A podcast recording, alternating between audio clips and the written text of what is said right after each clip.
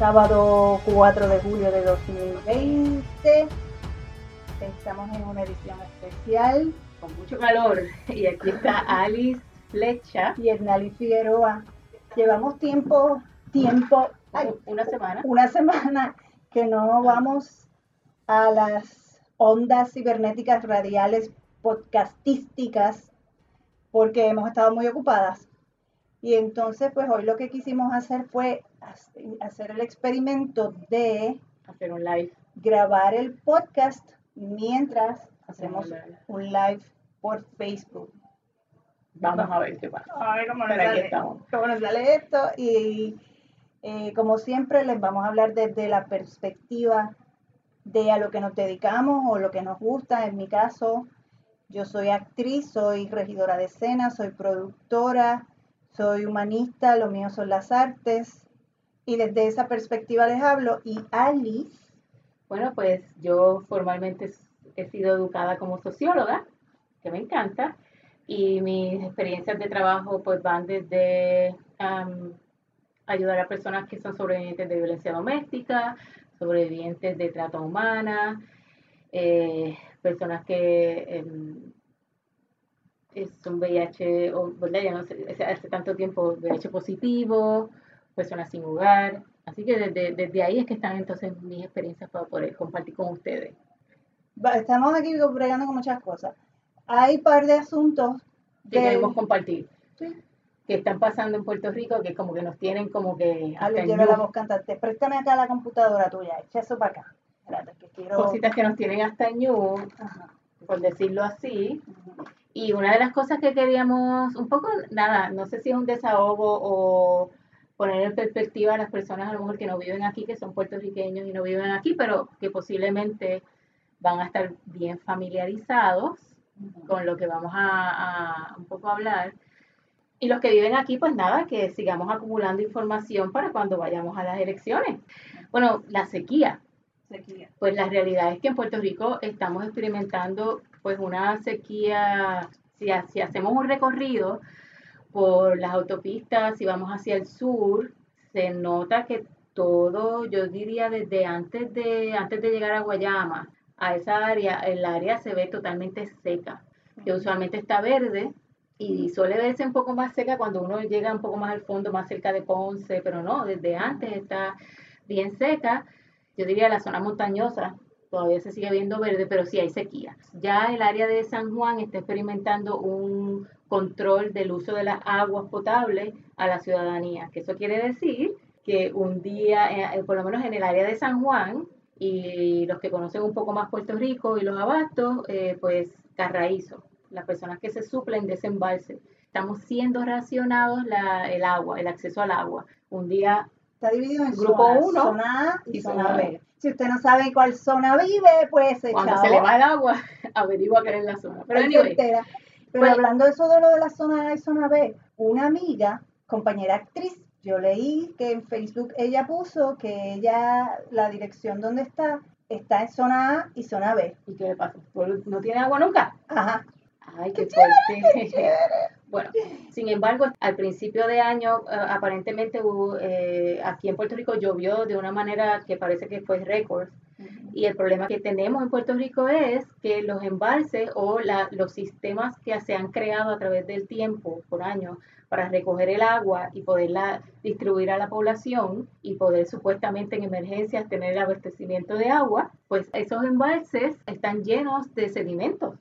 Y va más de alrededor de 20 años que no hay un, lo que se le llama un dragado, que no es otra cosa que limpiar el fondo de, esos eh, embalses, limpiar el fondo y sacar la tierra que se va acumulando. Tú sabes, cuando tú eras chiquita, que tú agarrabas así como que una cuneta y la llenabas de tierrita así, ¡eh! Y entonces se te hacía, se te formaba una posita, Y no se podía vaciar la posita, pero si tú le sacabas esa tierra, el fanguito, el agua corría. Pues es una cosa tan elemental y sencilla que deberían hacer, pero no, gracias. Pues en Puerto Rico los gobiernos de, yo te diría, tres, cuatro administraciones, son 20 años, así que son más de cuatro administraciones, soy un poquito mala con los números, pero no han, no han hecho un dragado. En los embalses tienen alrededor de un 50% dicho por acueducto, eh, la autoridad de acueducto, un 50% lleno de sedimentos o cerca de un 50%. Así que eso quiere decir que la mitad está llena de, fango y la, o de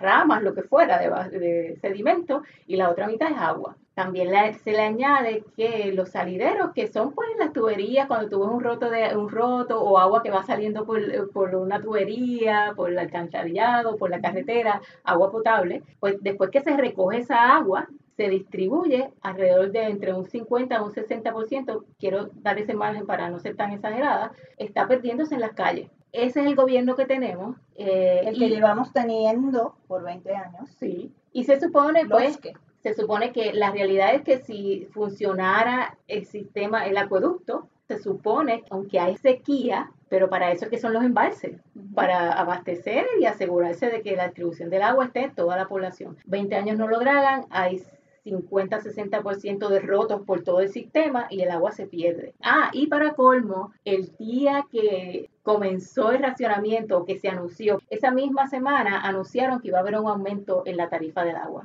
Si ustedes pudieran ver mi cara, yo estoy con una media sonrisa, pero es una sonrisa de respiro. Y la realidad es que lo que podemos hacer a estas alturas es, podemos ir a protestar, que eso se puede hacer, pero yo creo que, mire, vamos a, a tomar nota y cuando vayamos a... En el 2015 aquí hubo una sequía severa y estuvimos desde antes, yo creo que desde mayo o junio se comenzó el racionamiento en la isla y se habló de lo mismo, del dragado, de los salideros. Mira, estamos en lo mismo.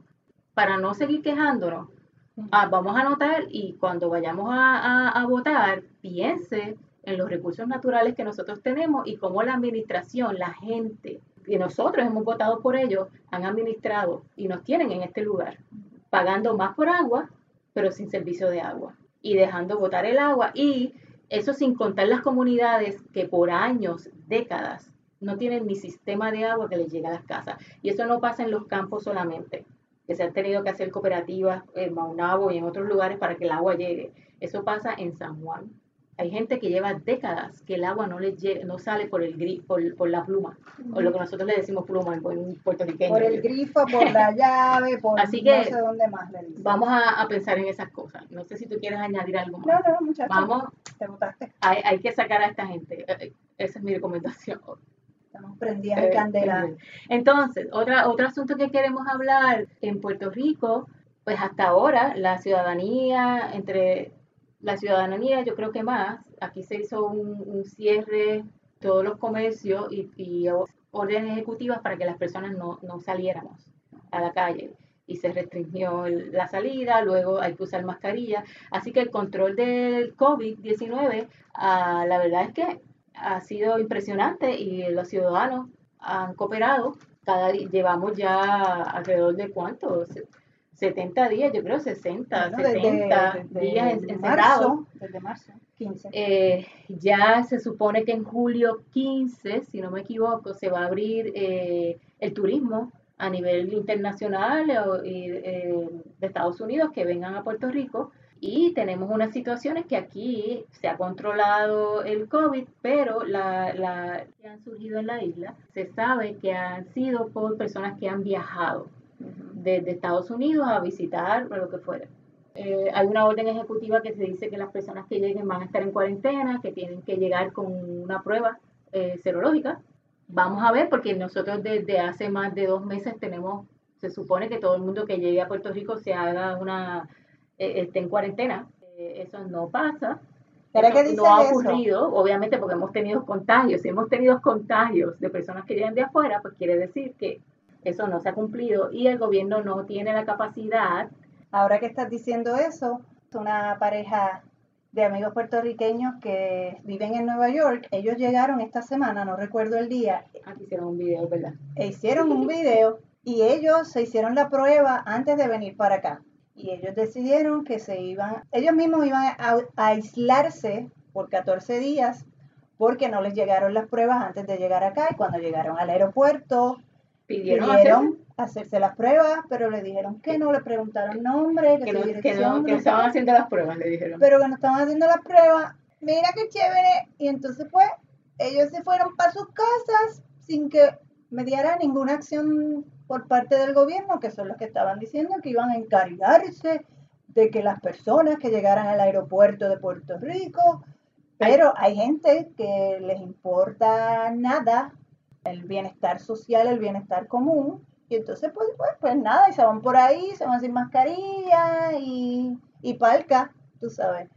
Entonces hoy leí que mi amigo eh, dice que le llegaron los resultados y que está todo negativo, pero aún así pues que se van a mantener aislados porque pues Obviamente sabemos que el gobierno no tiene la capacidad, sabemos que ya llevan más de dos meses diciendo que están haciendo cosas y no las hacen. Yo creo que hay que crear una conciencia grande en nosotros mismos como país. Mire, si viene alguien, si viene un familiar, si viene un amigo, quien sea, eh, dígale. Tú dile, échate para allá. No solamente échate para allá, sino, mira, vete, vete, a hacer la prueba. Hazte la prueba antes de llegar, porque la realidad es que nosotros somos una, o sea, un pedazo territorial pequeño que entonces realmente es como si se, hiciera exponencial. Si alguien se contagia, como el espacio, obviamente eh, no es grande, no hay para dónde coger, pues entonces eh, estamos como más en riesgo. Así que el llamado es que nosotros sigamos como ciudadanos aquí en Puerto Rico con esa conciencia, porque los, la realidad es que los únicos que nos vamos a poder salvar y proteger somos nos, nosotros mismos. El gobierno no tiene la capacidad, lo ha demostrado, dice pero no lo hace. Así que los ciudadanos, mire, hable con su familiar, dígale, está bien, vente para acá, pero hazte la prueba. O si no, te quedas aquí, te cuidamos, aquí se pueden hacer las pruebas y después tú sales. Una cosa así, pero un poquito de, pensar... Sentido común. De sentido común y, pensar en, usted, en su familia, ¿verdad? Y en tus vecinos. Eso, que estemos ahí. Porque el gobierno, ya sabemos dónde, Sirve para robar. para hacer chanchullos, para servirse a sí mismo.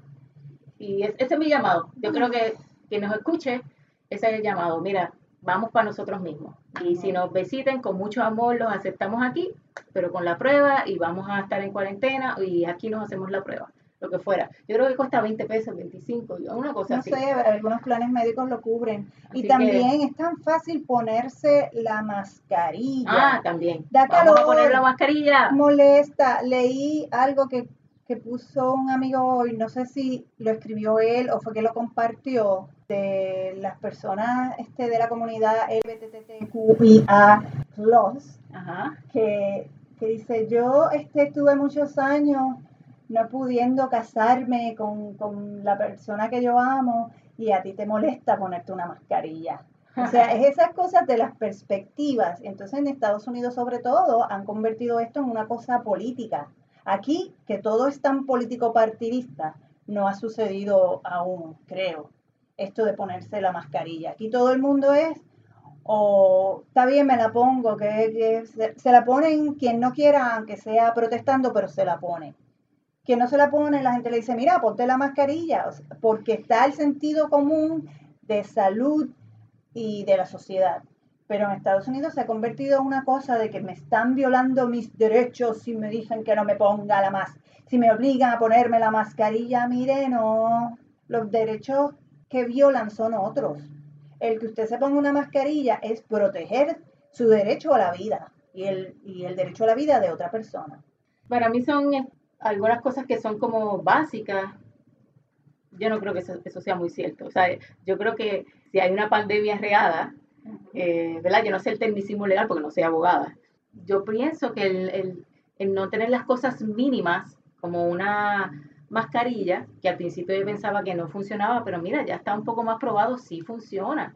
Pues entonces es como si yo estuviera por ahí eh, sin ningún tipo de preocupación por mi vecino, por el amigo, por la gente que está, o es, asunto de amabilidad, de respeto, de, respeto a la vida, de todos. Así que para mí, dudo que la constitución proteja que tú, si, si hay una pandemia por ahí regándose y la gente se está muriendo, y eso es para proteger la vida, que eso no, no sea algo que se debería realmente hacer y, que el gobierno trate de, con toda la estructura que tiene, de que los ciudadanos puedan cooperar con eso. Y además, miren, la realidad es que el tiempo es corto. Esto no va a durar, yo estoy segura, no va a durar más de un año. Y si seguimos cooperando, yo creo que duraría, dura un poco menos. yo lo pienso así, yo no lo pienso tanto como, ay Dios mío, me voy a morir, en, me voy a morir por ponerme una mascarilla. Mira, ponte una mascarilla, esto va a durar menos de un año. Y así nos protegemos todos eh, y todas. La, otra cosa que, que me gustaría hablar sobre racismo.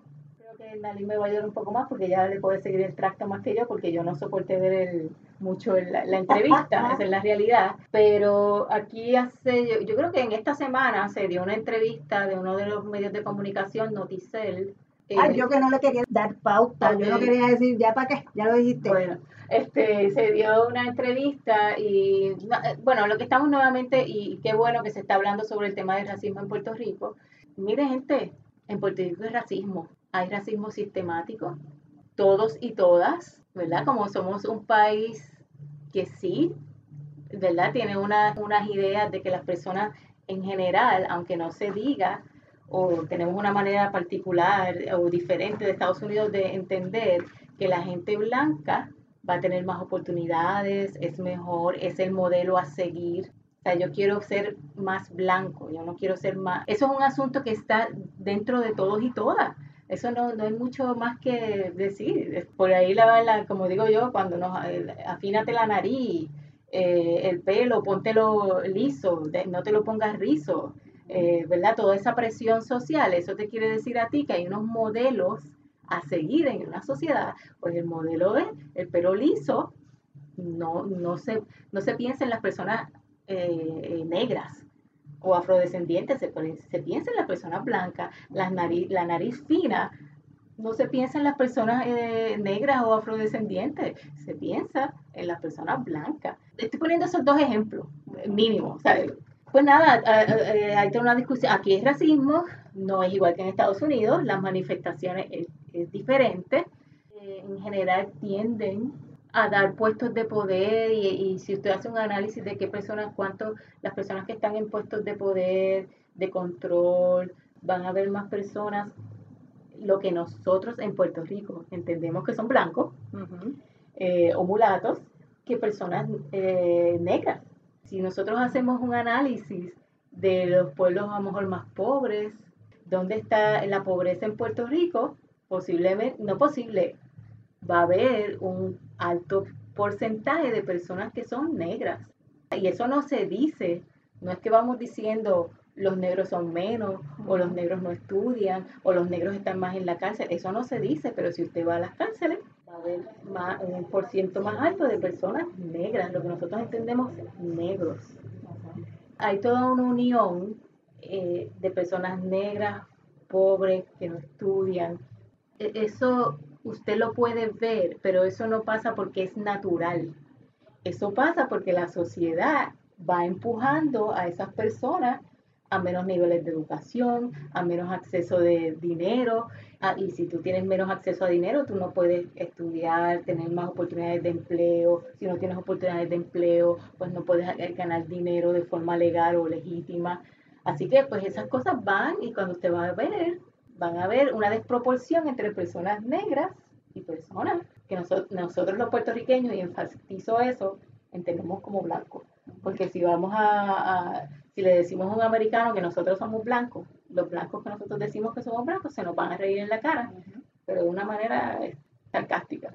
Porque la cosa esta de la que estábamos hablando Alice y yo más temprano, que yo compartí una caricatura sobre esta, estos muñequitos Peanuts de Charlie Brown. Ah, ese es un buen ejemplo. Y entonces cuando una va creciendo te van enseñando racismo de una manera tan sutil, porque no te están diciendo esto es racismo, no te están diciendo no te juntes con los niños negros, no. El dibujito era, los personajes, no sé cómo se llaman, están a la mesa y tienen al personaje que es negro, que se llama Franklin, que lo supe hoy, en un lado de la mesa y el resto de los personajes están en otro y a la cabeza de la mesa está Charlie Brown. Y entonces esto lo compartió la actriz negra, porque tengo que especificarlo, Viola Davis, que es una mostra de actriz.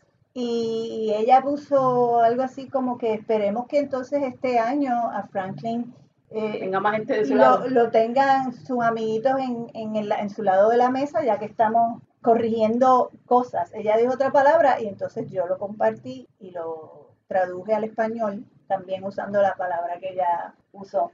Porque te enseñan desde chiquita ese tipo de cosas.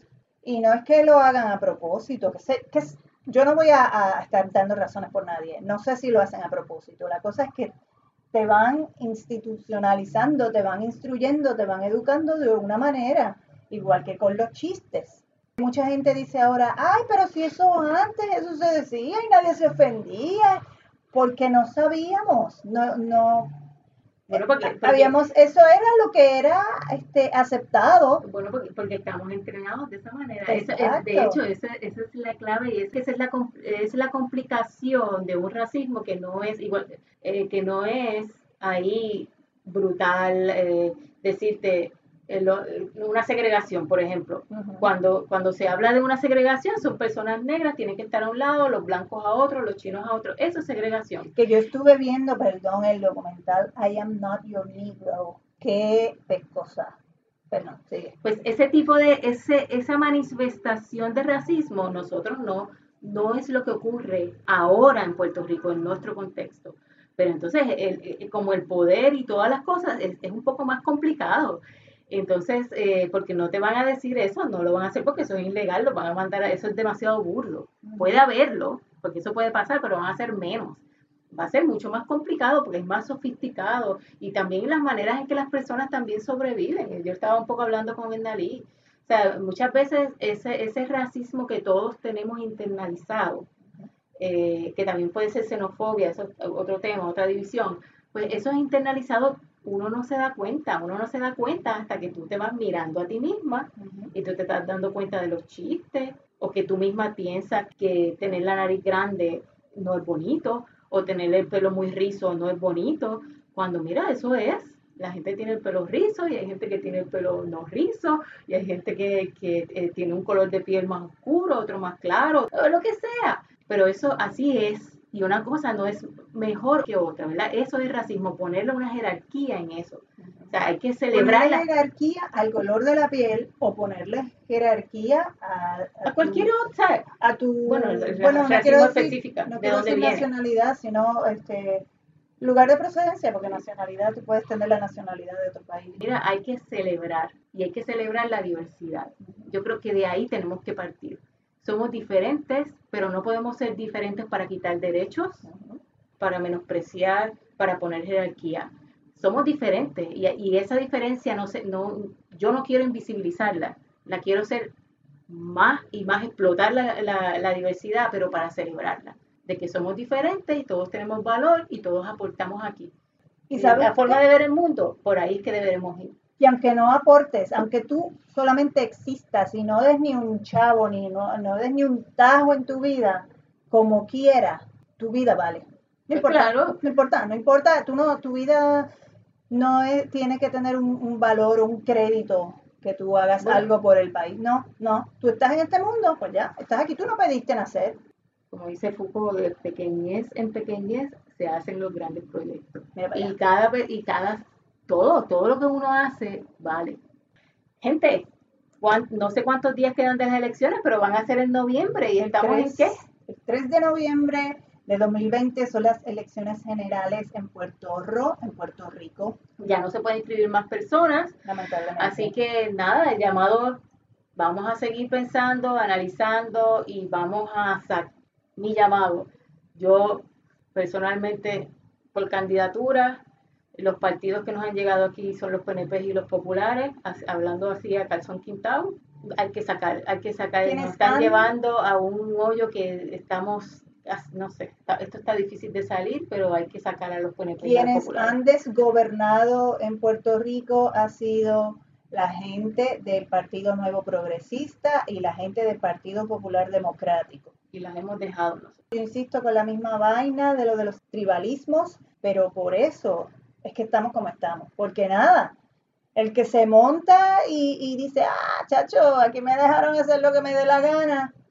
Sacamos a Ricardo Rosselló de la gobernación.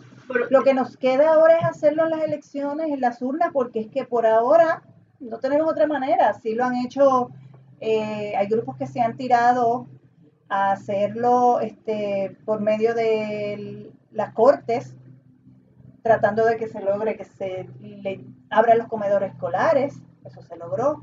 O sea, hay, diferentes movidas de diferentes grupos, amistades que se unen y vámonos a... Hace un rato estábamos viendo un video que estaban unas mujeres repartiendo bolsas plásticas en la playa para que la gente echara la basura. Eso es una iniciativa de alguien de, la comunidad del país. Y vinieron dos policías a darles un boleto porque estaban no sé qué, yo no, en realidad no sé cuál era, que esto es un país de ley y orden y dale que tarde con eso, que ellas no estaban haciendo nada ilegal, absolutamente nada ilegal, pero entonces ellos van a eso porque es esta cosa de mear y, decir aquí mando yo, pues no, quien manda aquí es el pueblo de Puerto Rico, la gente. Nosotros, nosotras somos quienes mandamos en este país. Y eso no se está viendo, porque se supone que ellos nos representen. Yo, yo me voy a autocorregir. En el sentido de lo que dije de las elecciones y los partidos, mire, la realidad es que las agencias de gobierno están llenas de personas, no todas, pero la mayoría, posiblemente son populares y PNP. Lo que pasa es que tenemos que entender como país que ya eso no está funcionando. O sea, tenemos que, que ya salir de, de, esos esquemas porque no nos está funcionando. Y yo estoy segura que, porque yo he trabajado en agencias de gobierno, hay una división grande entre los partidos porque la gente, hay mucha gente que entra, ¿verdad? Porque ayudan a los partidos y lo que fuera, y tienen su trabajo y eso está muy bien. La, la gente se tiene que ganar su pan. Ahora, lo que yo sí entiendo que como país tenemos que empezar a salir de ahí. O sea, no, no, es, no podemos seguir pensando por los partidos. Tenemos que, si estamos trabajando en un lugar, trabajar para la gente. Mira dónde estamos ahora. Estamos en un país que no funciona. Oficinas gubernamentales no funciona, el retiro no funciona, no funciona el agua, no funciona la electricidad, nada funciona. Y funciona, quienes no funcionan son los que están a cargo de que funcione. Hay que salir de eso para que nosotros podamos ayudarnos a nosotros mismos como puertorriqueños. Y de ahí que sea nuestra, nuestra movida. Hay opciones, eh, hay muchísimas candidatas y candidatos del movimiento de Victoria Ciudadana. Hay candidatas y candidatos del Partido Independentista Puertorriqueño. Sáquense de la cabeza la vaina de la ideología del estatus y todo eso. Vamos a concentrarnos en, en, que este país funcione y después peleen lo que quieran con la cuestión del estatus. Más rayo parta, que desde que yo nací estamos en esa cosa. Hay opciones. Abran los ojos y los oídos. Vamos a abrir. No todo, todo y todas. Eso ojalá que nos podamos mover en eso.